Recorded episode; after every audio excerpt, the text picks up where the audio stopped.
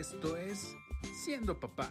¿Cuánto me quieres? Ocho. ¿Cuánto te quiero? Ocho. ¿Y es para siempre? Sí. Muy bien. Comenzamos.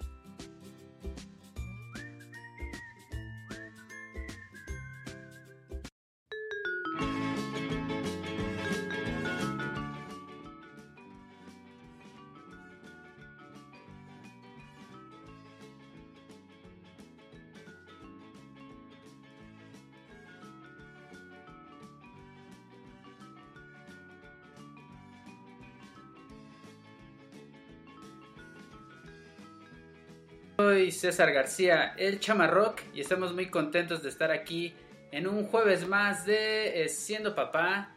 Les agradezco infinitamente que se estén eh, conectando, que estén eh, por acá con nosotros. Es el jueves de Siendo Papá, un, jueves muy, muy importante para mí.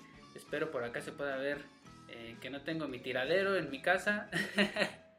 Pero les agradezco infinitamente y avísenme si se escucha perfectamente todo por acá para que no tengamos ningún problema. Hoy vamos a hablar de una cuestión muy importante muchachos, que es la de los primeros auxilios en, eh, con nuestros hijos, que muchas veces se nos olvida muchachos los primeros auxilios y lo más importante que son nuestros hijos.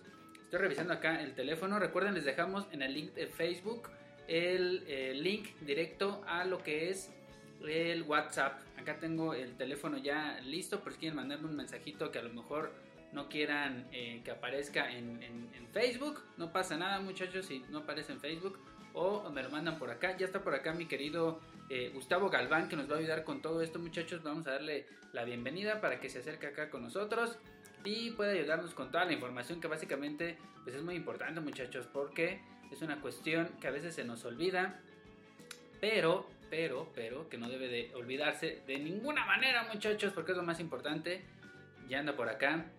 Hola, hola, ¿cómo estás? También, también. ¿Cómo andas? este gran tema. Sí, sí, de hecho, lo, lo que platicábamos eh, hace unos, unos días que estábamos platicando, eh, haciendo pruebas, pues básicamente es algo importante para los papás, pero muchas veces se nos olvida, ¿no? Así es, es, una, es un tema bastante complicado y un, un tanto complejo porque a veces hay como, como ese tabú de por qué no enseñarle a, a nuestros padres o a nuestros propios hijos, ¿no? Cómo dar unos, unos primeros auxilios. Y esa es la diferencia entre vida y muerte. Ok. Entonces, esperemos que, que sirva de algo. Sí, jus- justo, justo es la idea de, de siendo papá, que tengamos temas que sean pues relevantes y, y que lo platiquemos de una manera muy relajada, ¿no? Porque a veces eh, me ha tocado con amigos de, oye, ¿sabes de primeros auxilios? Y parece que les dices, "Ve- vete a dormir media hora o 40 minutos y no pongas atención, ¿no? O sea, como que vamos ya con esa idea de, ah, es aburrido, nunca me va a pasar, ¿no? Sí, claro, de hecho, eh, bueno, te digo, a veces me ha tocado dar este, este pequeño cursillo en, en algunas empresas y es el hecho de que la gente va y se duerme, o sea, literalmente llega y se duerme y aquí el problema es cuando estamos en casa, nos toca una situación que decimos nunca nos va a pasar, nos Justo. llega a suceder, es, ya yo vi eso, pero estaba dormido y obviamente pues esa es una gran diferencia. Oye, muchos se ofrecen para hacer el domi o el maniquí, ¿no? Para Sí. dormirse toda la clase completa. aparte de que es como también ese miedo de, de no, no querer o no poder ayudar, porque también es algo fundamental en, en este tipo de acciones, el hecho de, de decir yo tengo el conocimiento y tengo la destreza, y a- pero aparte de todo tengo eh, ese don de poder organizar a la gente, porque no es tan fácil nada más tal vez tener el conocimiento, sino también aplicarlo. Entonces ese miedo de es que no me va a pasar, pero si me pasa, pues no sé qué hacer. Ya. Entonces también es, es un conjunto de varias cosas, pero sí en- entre ellos es el liderazgo.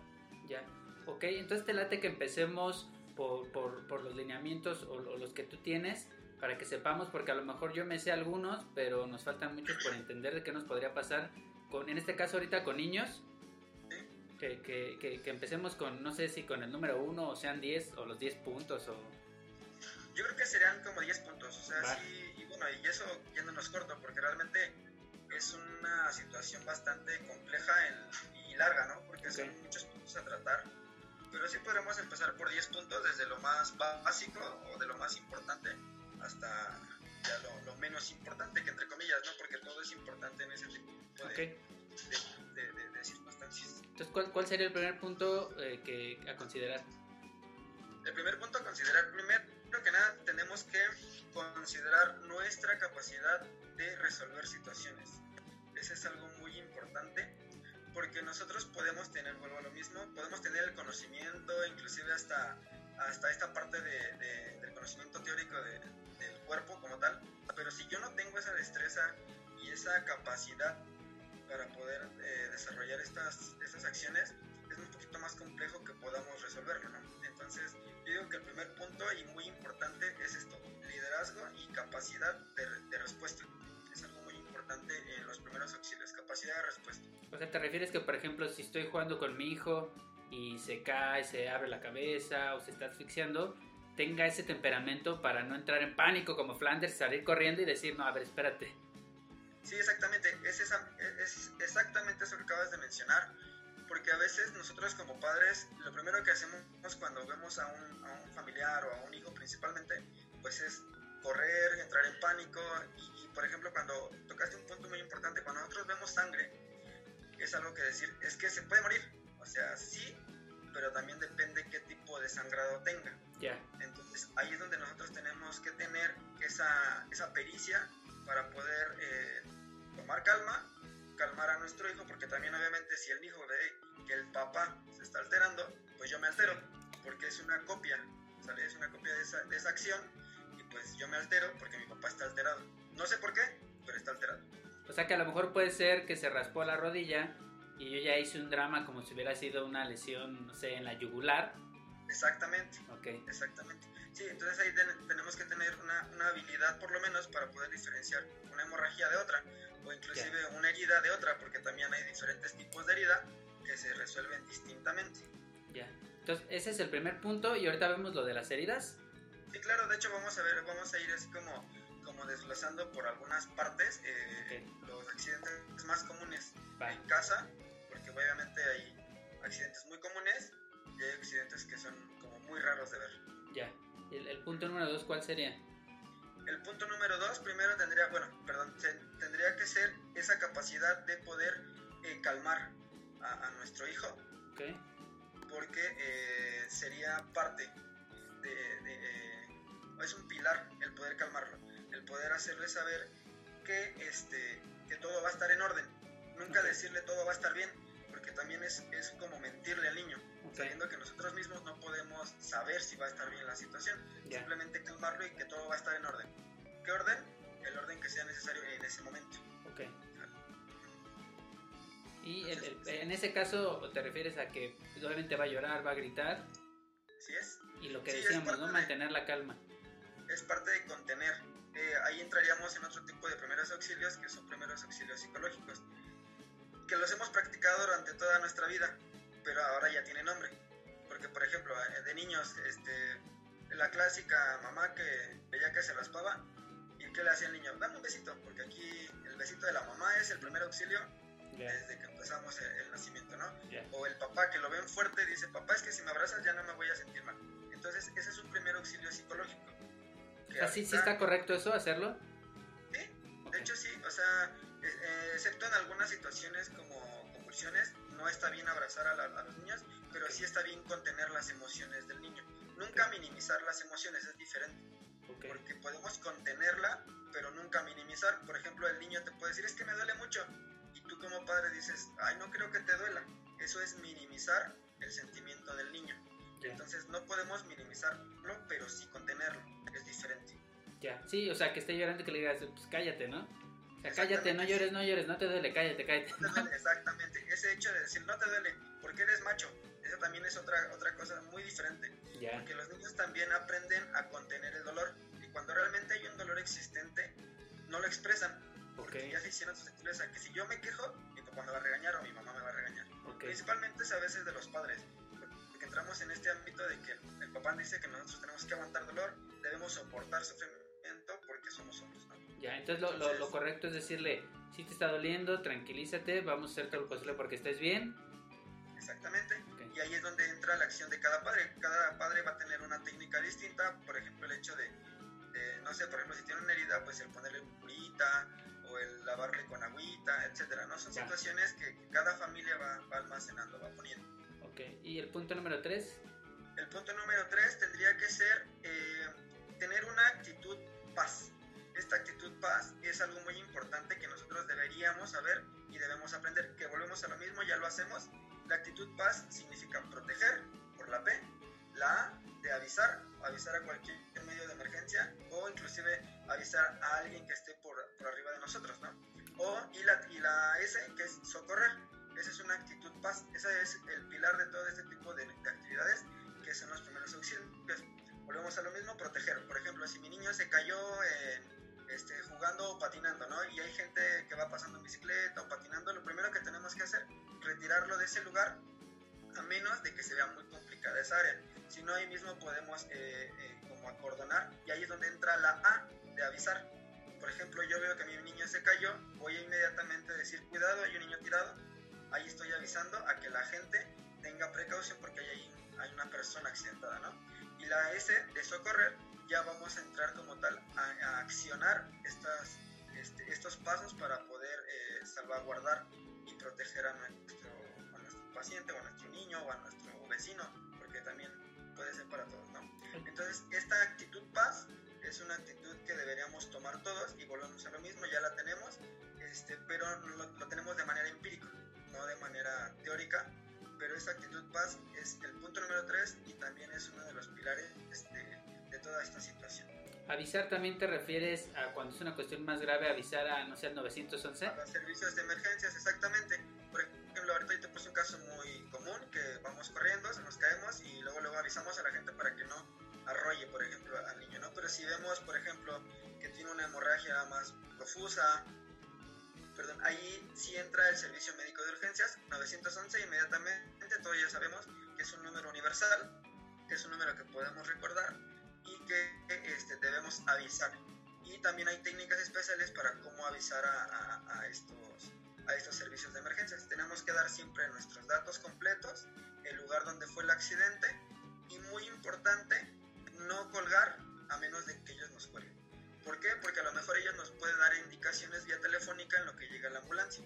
Yeah. Entonces, por ejemplo, si nosotros vemos esa parte de, eh, por ejemplo, hay un accidentado, arrollaron, por ejemplo, a mi niño, ¿no? Inmediatamente, si yo sé primeros auxilios, voy a, voy a mandar a alguien a que hable a la ambulancia. ¿Sale? ¿Por qué? Porque hay que delegar a, eh, responsabilidades porque uno solo no va a poder con todo y menos cuando no estamos tan capacitados para hacerlo. No, y, y, ni, así, y, ni, cuando... todos van a ayudar estando ahí. ¿no? Exactamente, porque eso es algo muy importante. Nosotros vemos que siempre hay bolitas de gente, pero nadie está ayudando. Inclusive a veces el accidentado ahí se está hasta agonizando, pero nadie y todos están haciendo bolitas. Entonces es muy importante lo que te decía al inicio, esa autoridad de poder saber mandar, porque también es el hecho de, este, yo llámale a la ambulancia, de todo, no sé qué, no. O sea, es, es como de, a ver, por favor, este, tú de rojo, o, mi amor, no sé, por ejemplo, a su mamá, ¿no? O a, o a tu hijo, el más grande. Este, ¿Sabes que Llámale a la ambulancia y dile esto, ¿no? O comunícame el teléfono, yo hablo mientras ya estoy eh, protegiendo a yeah. niño. Ok. Entonces, y... esa actitud paz es muy importante. Ok, y eh, el número 4. El número 4 podríamos entender accionar. O sea, saber en qué momento accionar y en qué momento socorrer. Tenemos que tener nosotros, o debemos tener, una visión que no sea en túnel. ¿A qué me refiero con visión en túnel? Por ejemplo, yo, papá, si no mantengo la calma, lo primero que veo es a mi niño, ¿no? Lo veo, lo visualizo, pero no veo atrás, no veo arriba, no veo abajo, no veo en ningún lado. Entonces, si nosotros vemos en túnel, puede ser que, por ejemplo, detrás venga algo que nos pueda dañar a nosotros mismos y ya no nada más es un accidentado, sino ya son dos. Por ejemplo, o viene alguien del lado derecho o viene alguien del lado izquierdo y yo voy corriendo a auxiliar a mi niño, me arrolla una bicicleta, por ejemplo, u otro carro y pues ya somos dos los lesionados. Okay. Entonces, nunca perder la visión periférica, siempre. Yo sé que es un poquito difícil porque la prioridad es nuestro hijo. Nuestro hijo, nuestro hijo, nuestro hijo. Pero si, si, si tenemos esa capacidad de ver en, la periferia, podemos tener un mejor resultado de todas estas actividades.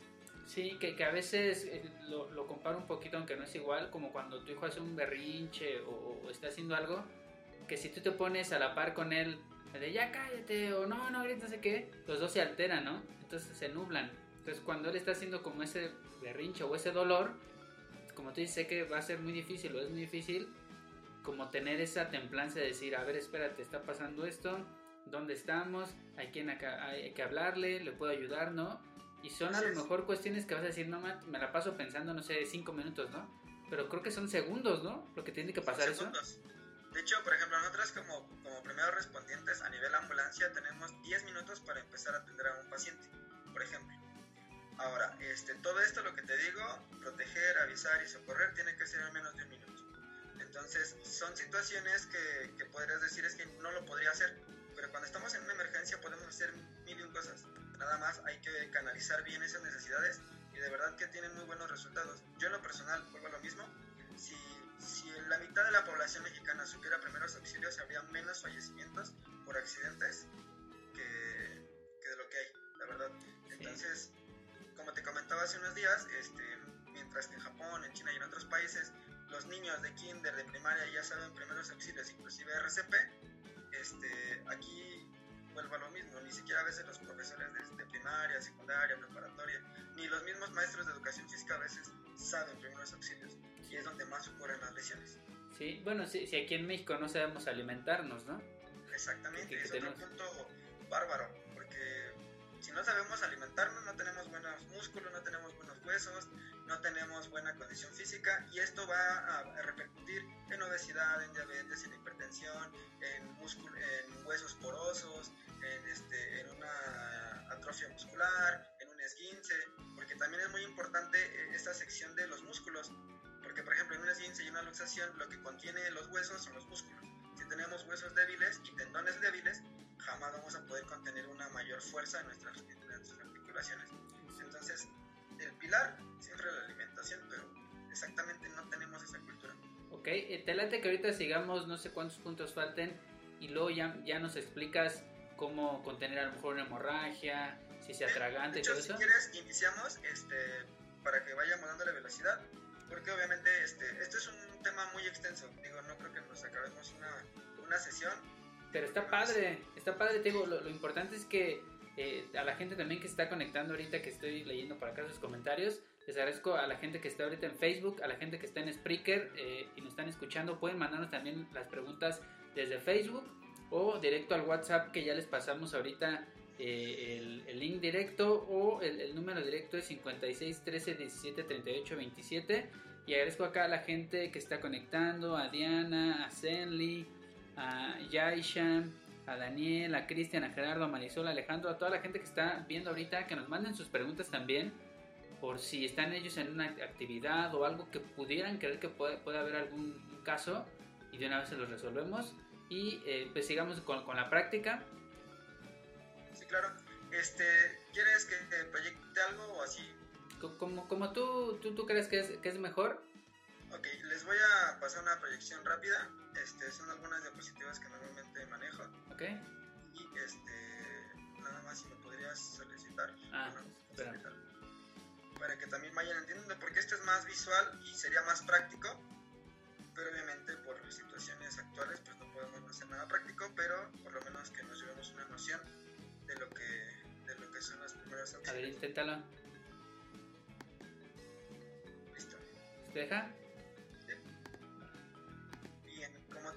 Iniciar, bueno, como lo habíamos dicho, los primeros auxilios, ya, ya tomamos este, este punto de vista. Pues eh, los primeros auxilios, como les dije, son un conjunto de técnicas que están eh, enfocadas principalmente a salvaguardar la integridad de, de, la persona o a disminuir el riesgo de alguna otra eh, lesión. Y esto causado por un accidente. Y bueno, un accidente como tal es la pérdida brusca del equilibrio funcional del organismo. ¿Qué quiere decir esto? Que por ejemplo yo de repente estoy bien, de repente voy corriendo, sin darme cuenta me tropiezo con una piedra y ya opté por este, perder el equilibrio funcional de mi cuerpo. ¿Sale? Entonces hay alguna ruptura, hay alguna lesión, alguna herida, alguna, alguna lesión un poquito, eh, ¿cómo se llama? Eh, grave. Y pues obviamente las lesiones van de muy leves hasta muy graves, ¿no? Es ahí lo que tenemos que ver. Actitud paz, como ya lo habíamos dicho, dejar, avisar y socorrer 911 es el número universal y también ya es para México para poder eh, reportar una emergencia. ¿Vale? Entonces, lo que habíamos dicho, proteger. Después de cada lesión vamos a buscar proteger a nuestra persona, a nuestro hijo, a nuestro vecino, a quien sea, de algún peligro que todavía exista en ese ambiente. Por ejemplo, eh, lo más común cuando hay algún tipo de, de electrocución, lo primero que deberíamos saber es cortar energía eléctrica inmediatamente.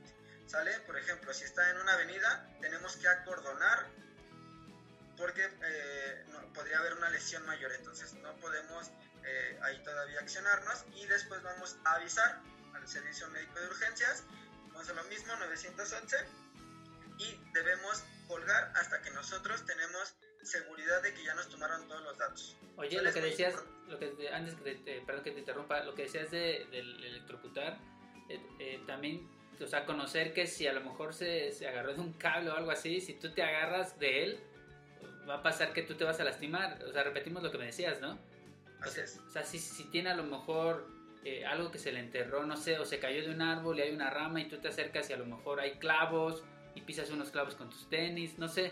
O sea, ver de, de qué manera no te afecta a ti también y como tú dices, en lugar de tener un, un lesionado, tener ahora dos, ¿no?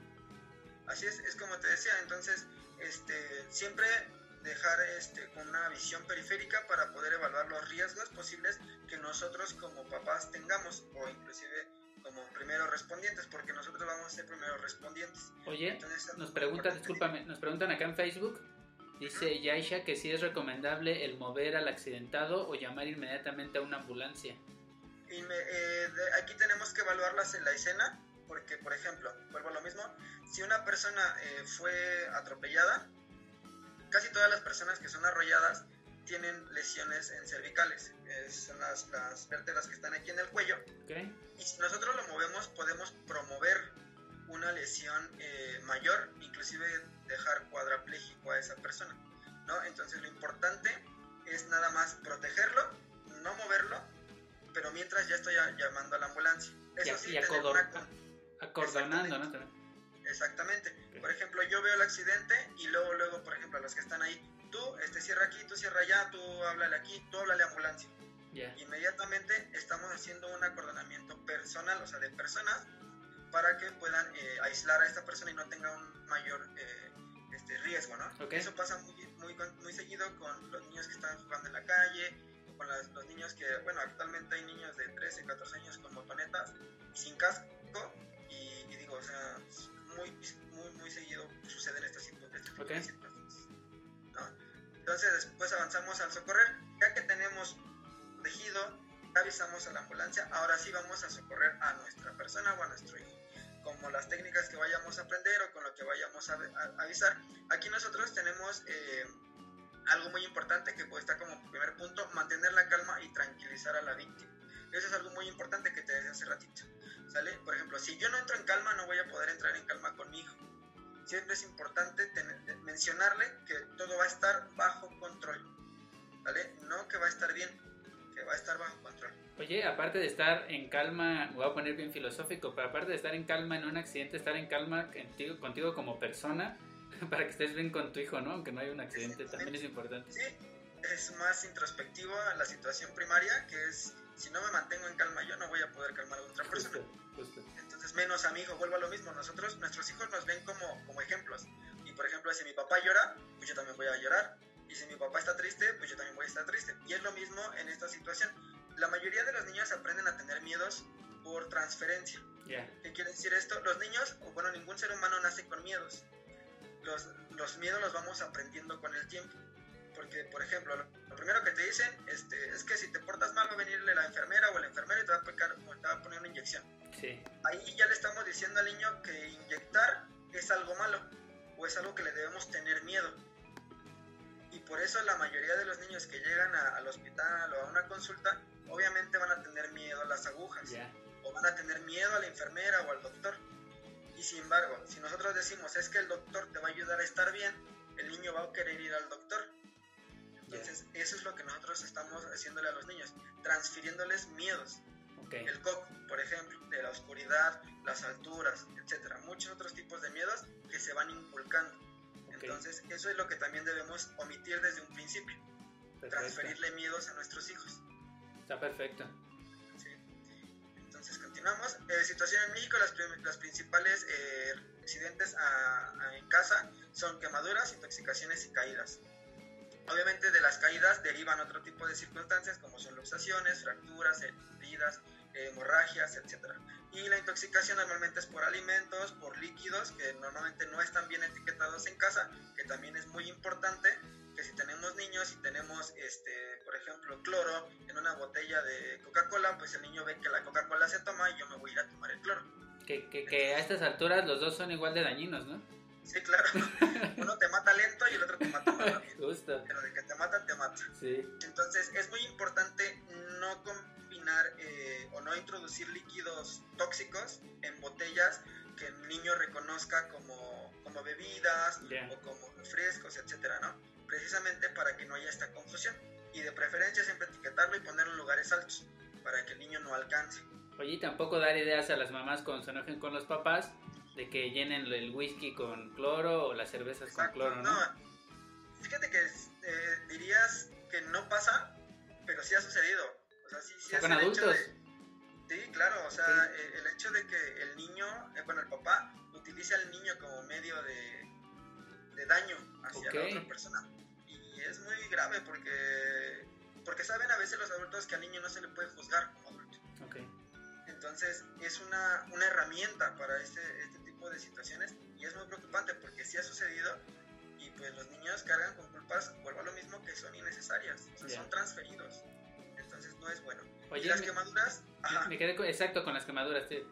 ajá, las quemaduras es algo muy común, eh, principalmente en, lu- en- en casas que no tienen seguros en las llaves de- del gas, eh, en las personas que están cocinando y tienen niños corriendo.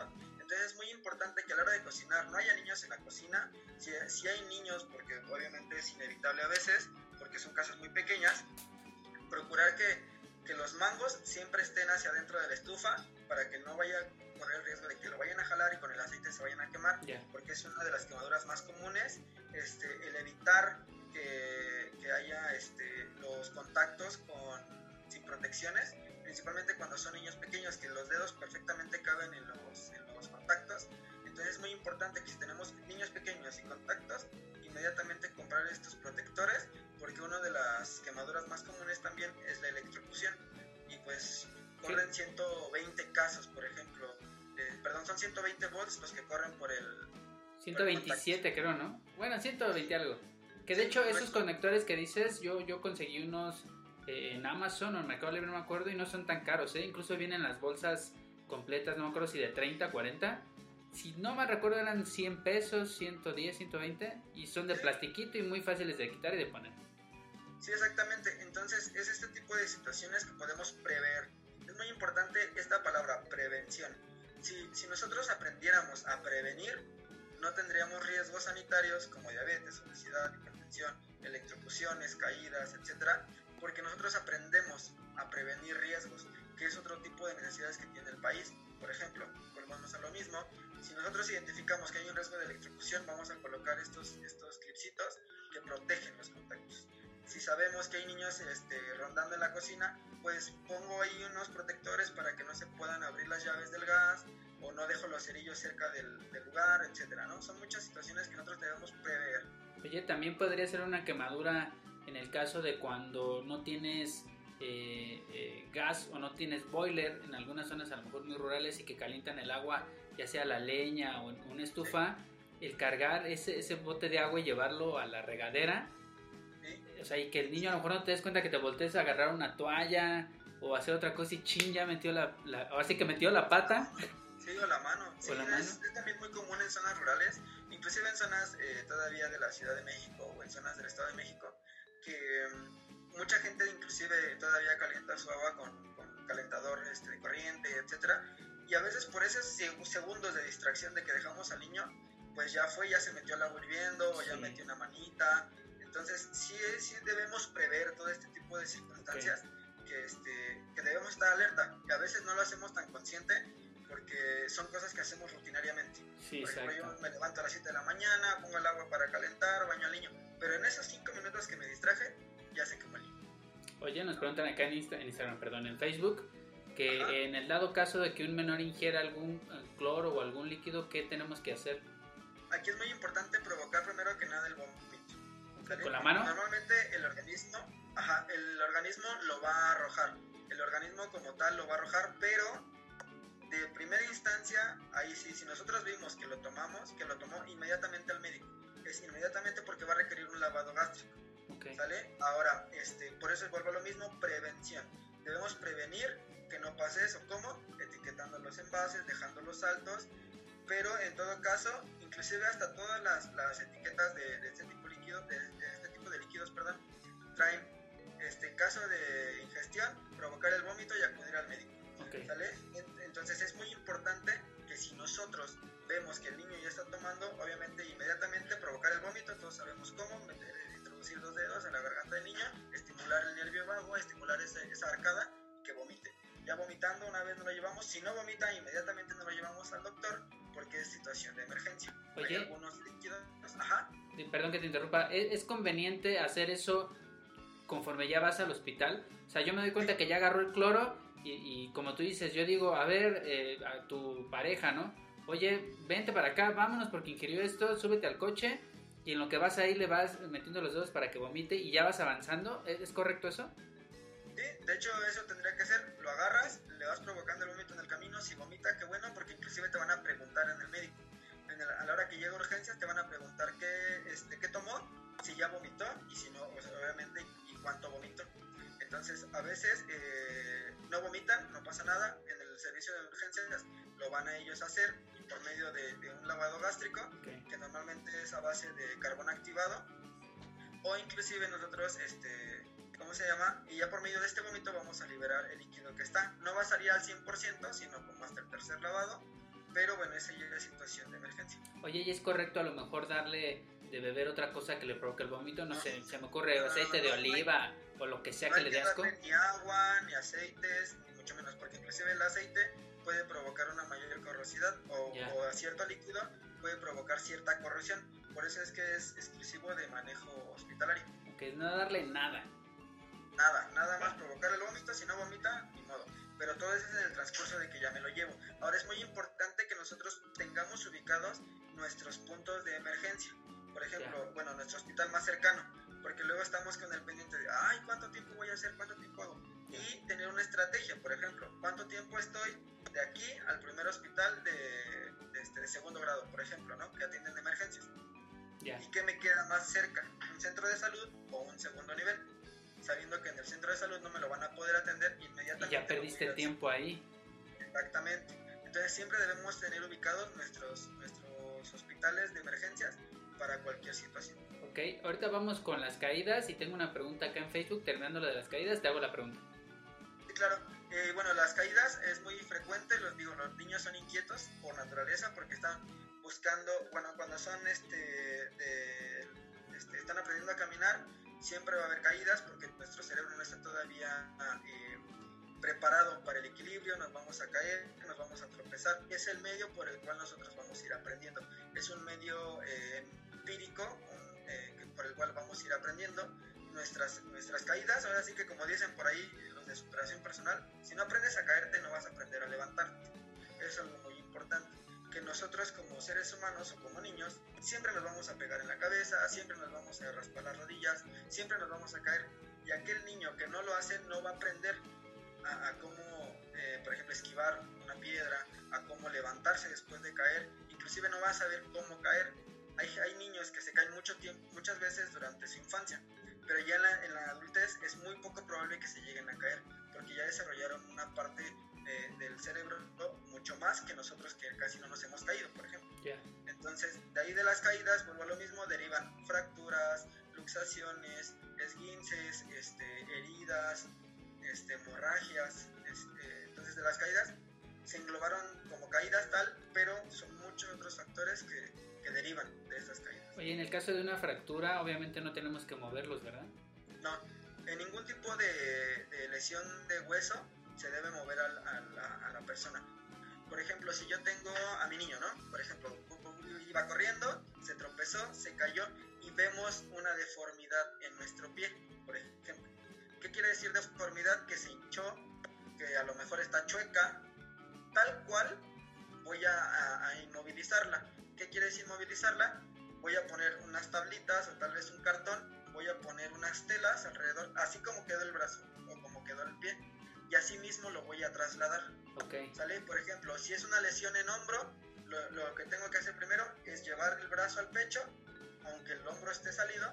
¿Por qué? Porque si nosotros queremos traccionar o jalar, podemos romper alguna arteria o algún vaso que está alrededor de esa lesión y vamos a complicarlo porque a lo mejor vamos a provocar una hemorragia Ya. y tal vez esa arteria traiga mucha, o sea, este, transporte mucha sangre y pues el niño en lugar de tener un esguince o una luxación va a tener una hemorragia interna. Ok. Entonces, importantísimo, si el niño se cae y vemos alguna deformidad en el, en el, en el miembro, ya sea brazos, piernas o inclusive en el cráneo, no moverlo. Así como tal como llegó, inmovilizarlo y llevarlo al médico. O, en su defecto, llamarle a la ambulancia para que la ambulancia vaya lo, y lo, este, lo inmovilice y lo transporte a la, a este, al Ok. hospital. ¿Y con una hemorragia? ¿Una hemorragia es tapar la hemorragia con algo?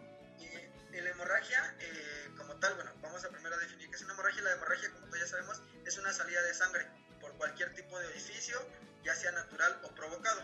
Por ejemplo, natural puede ser por la nariz, eh, provocado por algún tipo de lesión en la piel, que ahí ya vendrían las heridas, ¿no? Entonces, eh, si nosotros vamos, vemos una hemorragia, hay dos maneras de poder diferenciar una hemorragia arterial, por ejemplo, a una venosa. ¿Qué quiere decir esto? Que la arteria lleva sangre eh, roja, roja y roja eh, muy brillosa. Esa es una manera. Y que la, la sangre de la arteria sale como a chorros.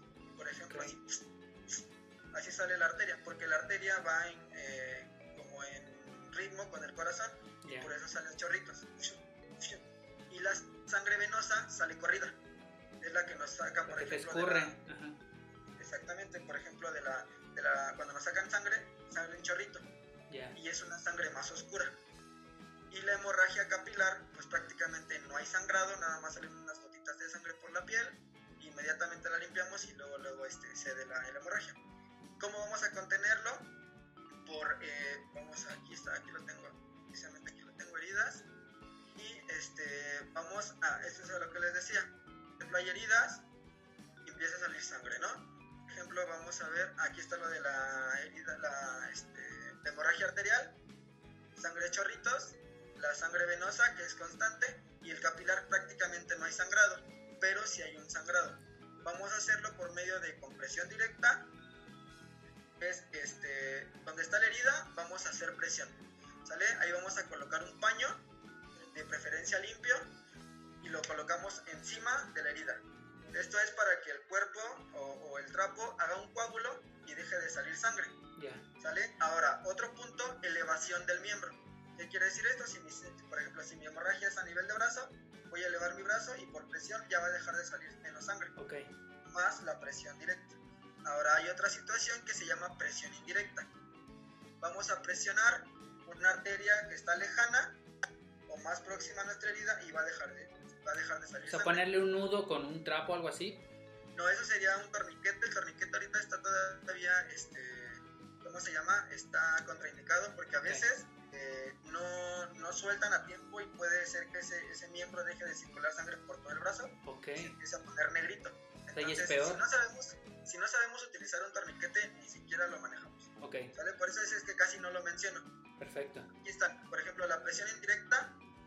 Por ejemplo, si mi salida de sangre es en la mano, yo voy a presionar este, exactamente en esta parte de aquí, aquí, que es donde viene la arteria radial. Ahí presiono, inmediatamente se va a cerrar y va a dejar de salir sangre acá. Ya. Entonces, estos puntos de presión es lo que tenemos que tomar en cuenta. Por todo nuestro cuerpo hay muchas arterias, muchas, muchas. O sea, hay que irle buscando dónde está el punto para que deje de sangrar. Ahora, por ejemplo, otra cosa es que si nosotros no tenemos todo esto o no tenemos identificado el punto, si mi, si mi sangrado es en la muñeca, voy a agarrar todo el brazo, no me importa, Ok. porque forzosamente voy a agarrar la arteria que está ahí. Entonces agarro todo el bracito y eso sí, lo tengo que soltar cada 3 minutos. Máximo, máximo 3 minutos. Pasan 3 minutos y le vuelvo a soltar, aunque salga un poquito de sangre. Ya. ¿Por qué? Porque así va a haber irrigación en todo el brazo Ok. quiere decir que va a haber, la- va- va a haber sangre. Entonces, estos son los métodos del cómo vamos a poder contener una hemorragia. Ok. Bueno, Me quedé con una duda ahorita que, que dijiste que cuando es una fractura hay que inmovilizar. Cuando es una quemadura no podemos inmovilizar, ¿o sí? ¿O cómo se haría ahí? Cuando es una fractura, perdón, cuando es una quemadura, inmediatamente ponemos agua limpia, de preferencia de garrafón, con un paño limpio y cubrimos. O sea, ¿le metamos el agua directa? Ajá, porque esto lo que vamos a, a- a promover es que haya, este, bueno, que hidrate la piel, porque, bueno, la- el área quemada, que obviamente por estar expuesto a quemadura, va a perder eh, agua, esta área. Entonces vamos a tener, este, no vamos a ponerle cremas, no vamos a ponerle ningún tipo de, este, no vamos a quitar la prenda en caso de que traiga ropa ahí pegada, Ok. nunca, en ningún tipo. Entonces se le pone agua y se moja un paño de cualquier tela y se le pone, Ajá, ¿no? Se cubre, ajá, se cubre con el paño este, húmedo y se cubre con un paño seco. Arriba del húmedo. arriba del húmedo. ¿Por qué? Porque esto va a permitir que nuestro cuerpo esté humedecido del área donde está quemada y que eh, coadyuve esta necesidad de agua de la piel. Y el paño limpio es para que no entren bacterias a, este, a esta quemadura, porque las quemaduras es la principal eh, entrada de bacterias a nuestro organismo. De hecho, las personas que tienen quemaduras de segundo y tercer nivel tienden a tener una, una situación que se llama sepsis, que es un- una entrada de bacterias eh, en abundancia y caer en sepsis. Entonces, eso es muy importante. Cualquier área quemada, solamente agua y, este, y cubrir con un paño eh, húmedo y luego con un paño tibio.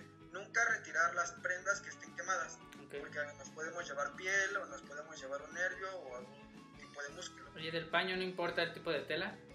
No importa, ya en el hospital ellos van a tratar, este, eh, lo van a retirar Ok. Por eso es el paño húmedo y, este, y pues ya ellos van a tratar de, de re- de retirarlo. Pero sí es importante esto que sea irrigación con agua nada más, de preferencia de garrafón, porque es la que tiene menos bacterias, Ok.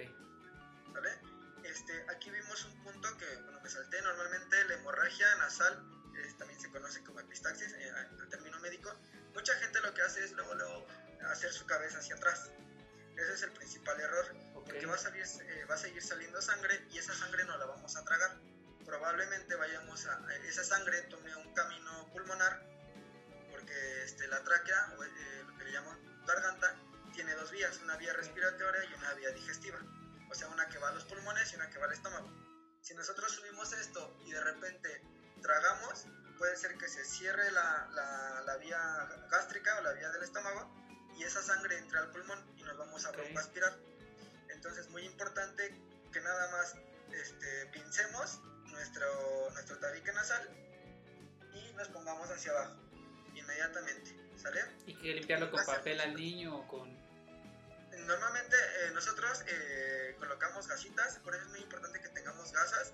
Yo creo que también debemos tomar este, este, esta plática también de, de cómo preparar un botiquín, Ok. porque un botiquín es muy importante y a veces los botiquines que nos venden, por ejemplo, en el cine, son curitas, algodón, agua oxigenada y alcohol y ya, párale.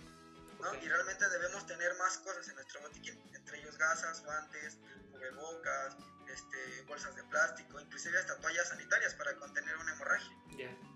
Entonces, este, lo ideal para este tipo, retomando la hemorragia nasal, pinzamos y nos hacemos hacia abajo hasta que deje de salir sangre. Ok. Inmediatamente, o podemos colocar unos taponcitos de, de gasa, pero que estén por fuera, que sobresalgan de la nariz. Ok. ¿Por qué? Porque a lo mejor esa sangre se va a secar y se va a quedar, se va a quedar adherido. Ok. Entonces, si está muy adentro no vamos a poder retirarlo. Y no se retiran hasta que lleguen al hospital. Ya en el hospital ellos lo mojarán y harán otras cosas y ya retirarán el tapón. Porque ya con el tapón lo que va a cesar es la hemorragia. Y este, pero si lo retiramos puede ser que otra vez haya más hemorragia. Ok. ¿sale? Entonces ese es un punto muy importante, que esto normalmente pasa por calor, por alguna, eh, alguna contusión directa en la nariz, o inclusive los niños que siempre están picándose la nariz, muy seguramente se van a romper las venitas de la nariz y van a sangrar. Ok. ¿vale?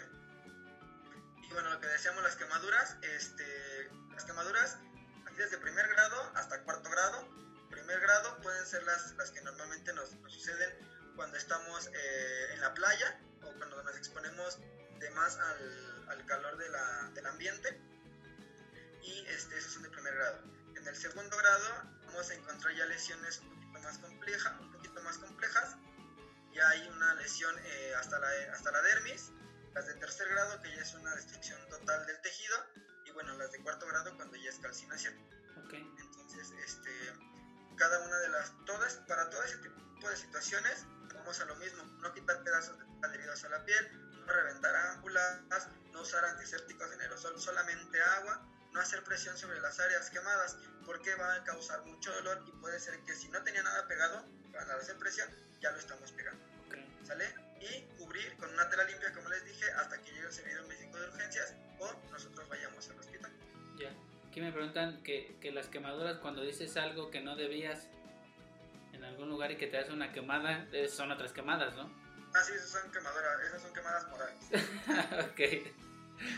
Sí, entonces, este, sí es muy importante que, que, tengamos en cuenta todas estas necesidades porque son los primeros pasos a seguir Ok. eh, en las quemaduras, ¿no?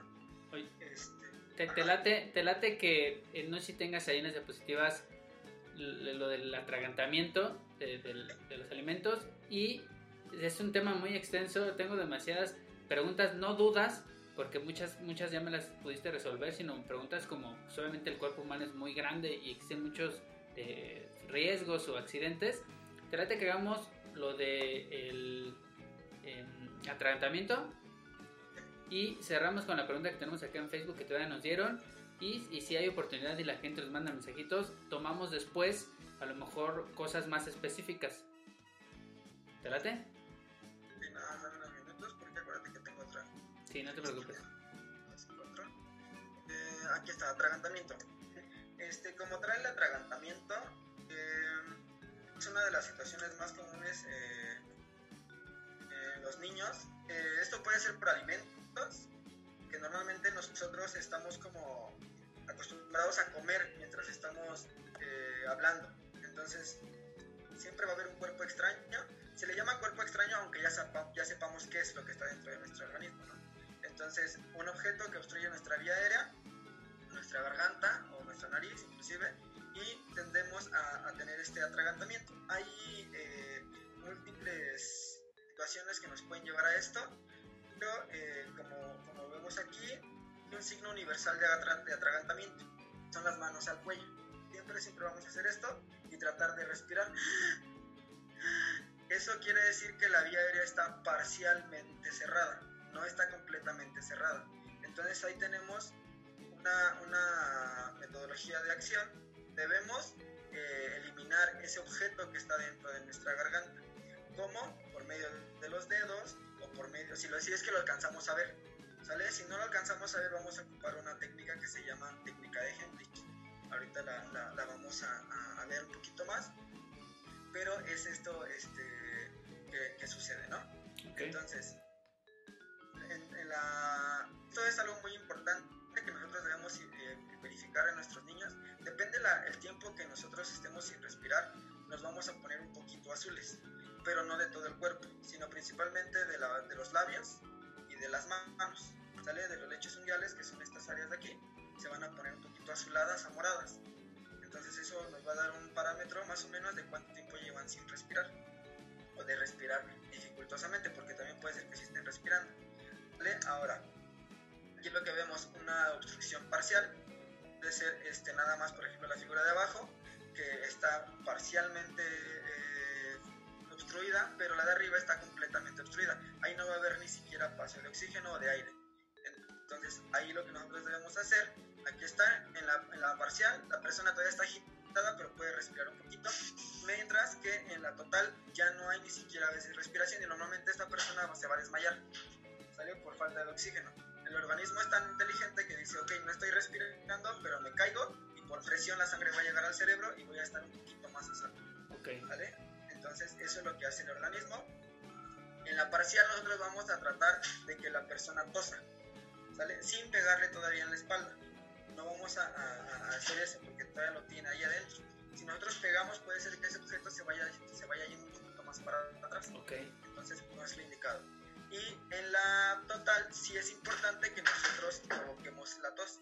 Palmaditas a nivel interescapular, que está detrás de las paletitas que a veces conocemos. Y ahí es donde, este, donde vamos a dar esos golpecitos. Okay. ¿Sale? Ahora, esta maniobra de Hemlich, este, como ya lo vimos, como está aquí, en adultos vamos a, a poner nuestra mano aquí y vamos a sujetar de esta manera y exactamente donde le llaman la boca del estómago, ahí vamos a hacer una J. Una J para hacer un efecto del globo y tratar de que el, el aire que está en nuestros pulmones salga con presión y expulse el objeto. ¿Hasta cuándo? Hasta que salga el objeto. ¿Sale? Ok. Es muy importante. Hasta que salga el objeto. En niños es igual, pero obviamente con menos fuerza, porque ellos son- son más débiles y podemos provocar una lesión a nivel, este, a nivel eh, pulmonar, ¿sale? Y en los niños, en los recién nacidos, los tenemos que sujetar y dar golpecitos hacia abajo, pero en la parte de atrás. Eso ya tendría que ser un poquito más práctico. Aquí Sí. está lo de los bebés.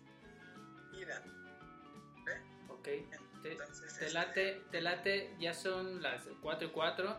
Ti- Tienes otro compromiso, lo, lo Sí. tenemos, te agradezco infinitamente. Te late, la gente acá nos está escribiendo. Hay una chica que nos dice: si quieres, lo dejamos para otro tema. ¿Qué hacer durante la convulsión febril de un niño? Y de hecho, nos escriben también que, que sí les gustan estos enlaces porque son importantes para, que, eh, para nuestros hijos en casa. Entonces, te late, ahorita nos ayudaste mucho como, como a grandes rasgos qué hacer y nos, nos ayudaste con muchas dudas. Te late que lo dejemos aquí para que vayas a tu compromiso y después lo retomamos en, otras semanas y a lo mejor hacemos más gráfico esta maniobra o a lo mejor eh, lo que decías de entablillar un- una fractura y eso y lo hacemos más visual de cierta manera. ¿Te late? Sí, me parece bien. De hecho, para también este, traer un, un, este, un maniquí y hacerlo con el maniquí y que me vayan entendiendo más Va. con, con, con los niños. Va, me late. Te agradezco, mi querido Gustavo, por toda tu información y por, y por querer hacer que, que la gente entienda esto, que es muy importante, a veces más importante que otras cosas y no nos damos cuenta, pero espero esto ayude. Sí. Así es, pues aquí estamos y en lo que se pueda, sin problema, este, aquí vamos a estar todavía dando más temas y pues la continuación de esto, inclusive poder dar RCP, que es un tema todavía un poquito más extenso y más explícito, pero este, pues gracias por la invitación y espero aquí estar más, este, con más ocasiones. Ok, muchísimas gracias, te agradezco infinitamente y a la gente que nos está escuchando, les pedimos a- al licenciado en enfermería Gustavo Galván, que nos acompañó el día de hoy. Y la gente, recuerden, déjanos sus mensajes por acá en, en- en Facebook, en Twitter, en Instagram, eh, de Siendo Papá. Y, y vamos a seguir ahorita platicando un rato con, con la gente. Te agradezco, querido Gustavo. Cuídate. Igualmente que estés muy bien, un abrazo a todos. Bye. Hasta luego. Ya platicamos aquí con mi querido eh, Gustavo Galván, muchachos. Les agradezco infinitamente a la gente que se conectó. Espero después de que quede esto publicado lo sigan viendo, muchachos, porque la idea principal es que eh, pues podamos eh, compartirlo, podamos eh,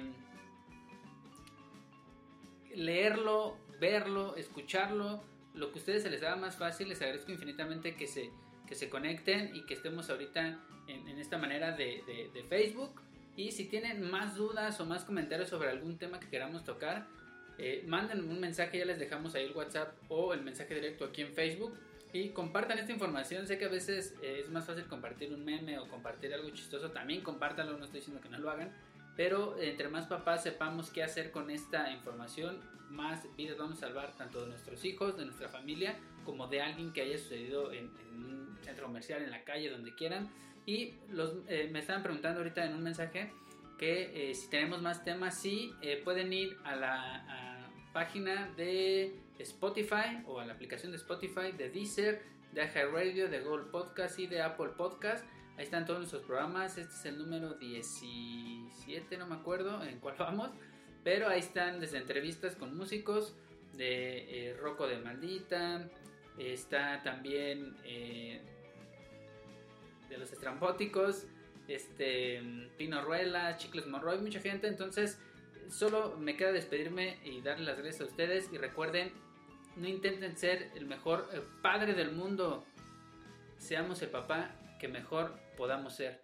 Nos vemos en la siguiente y adiós.